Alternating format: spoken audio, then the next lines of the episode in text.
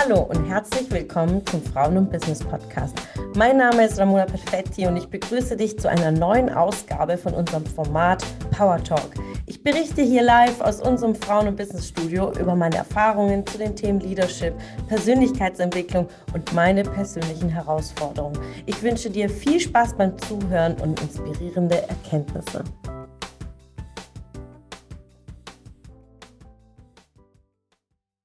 Ist ja das, was du auch immer sagst. Es ist schon alles in dir. Mhm. Und du musst einfach nur, nur in dem Sinne reinfühlen und reinschauen, was ist das, was dir schon immer gut getan hat, was dir schon immer Spaß gemacht hat, dich schon immer erfüllt hat. Und ich finde es schön zu sehen, dass sich das in, in, deinem, in deiner Laufbahn wirklich so gefügt hat. Ja, du mhm. bist immer weitergegangen. Ähm, hast immer das gemacht, was sich für dich richtig anfühlt. Und dann kam diese Abzweigung und diese eine Frage, die für dich dann alles verändert hat. Was willst du dann wirklich? Mhm. Und ähm, das ist super interessant. Wir hatten auch eine Frage, die äh, knüpft auch mehr oder weniger daran an. Wenn du einem Kind oder auch deinem früheren Ich einen Ratschlag mit auf den Weg geben könntest, was wäre das? Oh, wow.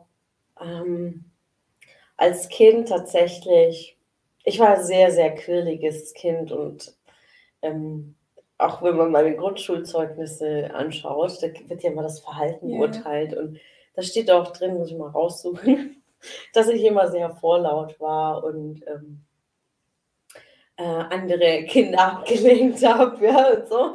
Und habe sehr viel gern geredet. Und wenn ich, ähm, und wenn ich zurückblicke, würde ich mich als, also gerade in der Phase Kind bis zur ich würde sagen, bis zur Pubertät, ähm, so mit 12, so 13, würde ich mir als Rat geben, sei genauso. Mhm. Also ich habe mich immer verkehrt gefühlt, so zu laut, zu quirlig, zu, zu alles, ja, auch im Beruf, äh, gerade die ersten Jahre, so äh, zu Frau, zu, zu alles, ja, so extrovertiert und lustig und ähm, das würde ich mir mitgeben also als gerade diese Kindphase, dass es genauso richtig ist. Und ich wurde immer gebremst, immer. Ähm, also immer ist gut, ja. Ähm, in der jugendlichen Phase dann, weil ich extrem ehrgeizig war in der Schule. Ich habe auch sehr schnell mein, mit 17 meinen Führerschein schon gemacht, damit ich den am 18. Geburtstag direkt in der Hand halten kann. Und da bin ich auch stolz, dass das wirklich mein Geburtstag in meinem Führerschein drinsteht, 2004.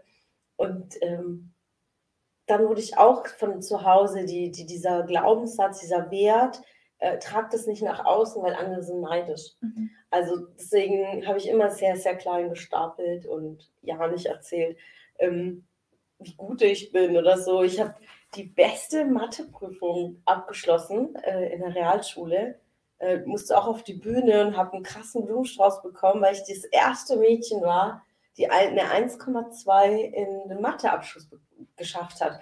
Und das weiß, wusste halt einfach niemand, weil ja, ist okay, aber man braucht damit nicht angeben. Und ähm, so zieht es weiter. Ich habe echt eine krasse Ausbildung gemacht, ja ähm, von, in diesem Konzern wurden nur zwei Azubis eingestellt für ganz Baden-Württemberg. Mhm. Und eine war ich davon. Aber da konnte ich auch nicht angeben, weil das macht man ja nicht. Ja. Ich war aber so stolz. Ich habe immer dieses innerliche, den innerlichen Stolz für mich selbst. Ähm, ich habe es nicht für andere getan, weil es ja nicht okay war so, also in der Erziehung. Deswegen, wenn ich mir einen Rat geben würde, ist definitiv, boah, Haus raus, Haus raus.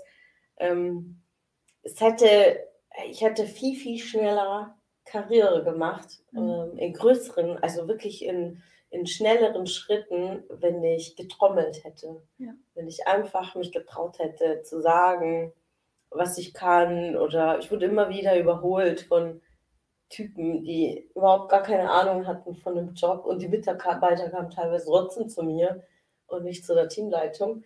Ähm, und daher würde ich mir wirklich diesen großen einen Rat, der sich durchzieht, zu sagen, hey, lass dich nicht klein halten, hau die Dinge raus. Ja.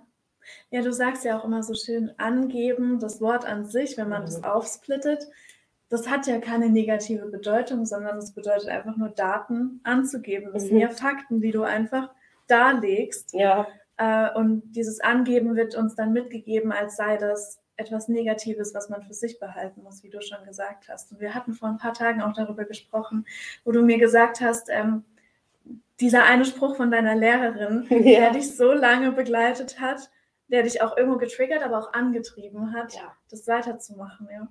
Ja, also meine Grundschullehrerin wollte mich unbedingt zur Hauptschule schicken.